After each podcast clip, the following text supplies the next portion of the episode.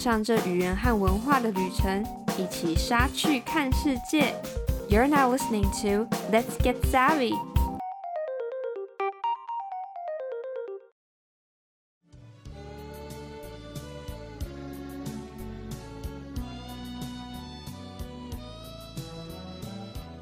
Hi, I'm Savanna. Welcome back to our monthly series of This is Taiwan. Today, we are focusing on Taiwanese culture. One of Taiwan's beauty is the cultural diversity. And today we are getting to know more about one of the many cultures in Taiwan, the Hakka culture. There is a theory that way back in the 4th century, the Hakka people migrated from northern China down south because of war. The Hakka people got its name, Kejiaren, because of them often being the outsiders or guests from elsewhere. Since 客人 means guest in Mandarin, the term 客家人 Hakka people became a representation for the people. Today, there are plenty of Hakka people around the world. There is a saying that wherever there's ethnic Chinese people, you could find Hakka people. According to the Hakka Affairs Council, there are around 4 4.6 million Hakka people in Taiwan, which is nearly 20% of the population of Taiwan. So, when did Hakka people settle in Taiwan? In the late 17th century, during the Qing dynasty, a part of Hakka people migrated from southeast Minnan China to western Taiwan. And because of their later arrival compared to the mainland people, the coastal areas and the rich and fertile lands were already taken. So the Hakka people had to go further inland and settle down in the hill areas. So this is why other than rice, their main crops, growing tea is also a big part of the agriculture. Most Hakka people live in Taoyuan, Hsinchu, Miaoli, Pingtung, and Hualien. There are also several tourist sites to visit in these areas for you to experience and learn more about the Hakka culture. All streets like Nanzhuang in Miaoli or Beipu in Hsinchu are the perfect places to visit for a glimpse of the living style of the Hakka. And of course, you could try all the amazing Hakka cuisine. There are also Hakka culture theme parks all around Taiwan. For instance, the Taipei City Hakka Cultural Park, which has exhibitions combining digital art and different Hakka elements. In Taoyuan, there's the Taiwan Hakka Tea Cultural Park that's opening in December. In Miaoli, there's the Taiwan Hakka Museum, which is 100,000 square meters wide. Being stingy and conservative are the stereotypes many people have for Hakka people. However, the virtue of being frugal is because of the hard life the Hakka ancestors and older generations had in the old days. There is often no sufficient food, so every bit of rice, meat, vegetables was precious. They cherished everything they had and earned and despite the hard life, they never gave up. Which brings out another virtue of Hakka, which is endurance. We can also sense the Hakka spirit in the cuisines.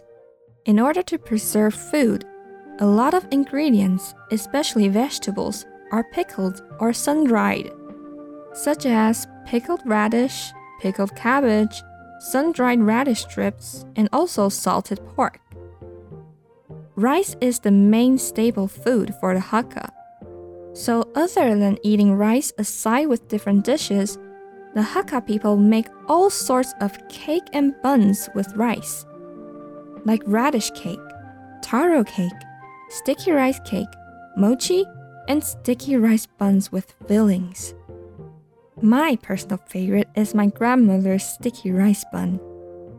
Dried radish fried with dry tofu mushrooms, and pork are stuffed inside the sweet and chewy coat of the mixture of sticky rice and mugwort. if you ever have a chance to visit a local Hakka village, you can often see temples. The Hakka and Minnan people in Taiwan worship many gods of Taoism, Buddhism, and Confucianism. But there are still some religious beliefs exclusive among the Taiwanese Hakka. For example, the Yiming festival that takes place in the seventh month of the lunar year. In the 18th century, social disturbances and conflicts often occur in Taiwan. One of the most serious one was the Lin Shuangwen incident. The Hakka people in Hsinchu and Miaoli gathered to protect and fight for their homeland when many of them died. To commemorate and show gratitude towards the bravely sacrificed people, the government at that time built a temple for them and gave them the name Yiming, which means the people who showed justice and righteousness.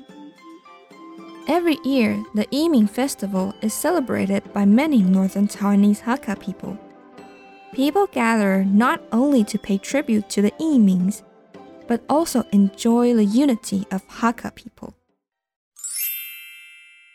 Another thing that could represent the Hakka people is the tong blossom, Yu Tong Hua.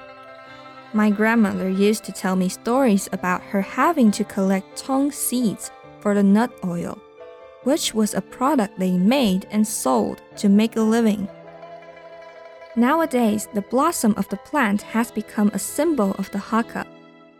And every year around May, the mountain areas in Taoyuan, Hsinchu, and Miaoli will be decorated with the snow of May, 五月雪, which refers to the beautiful Tong blossoms.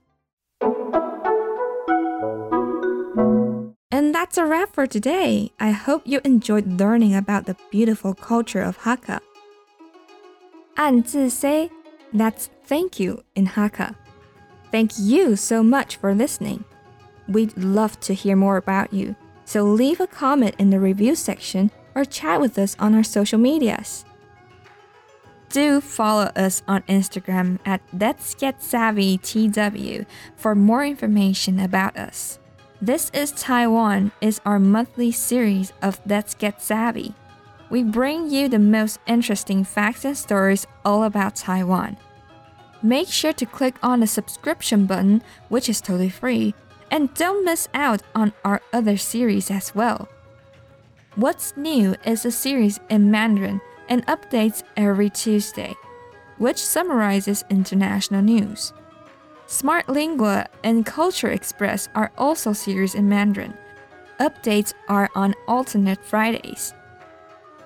In these two series, we talk about facts and interesting knowledge about languages and cultures around the world. Thank you again for listening to Let's Get Savvy, and I'll see you in our next episode. Bye!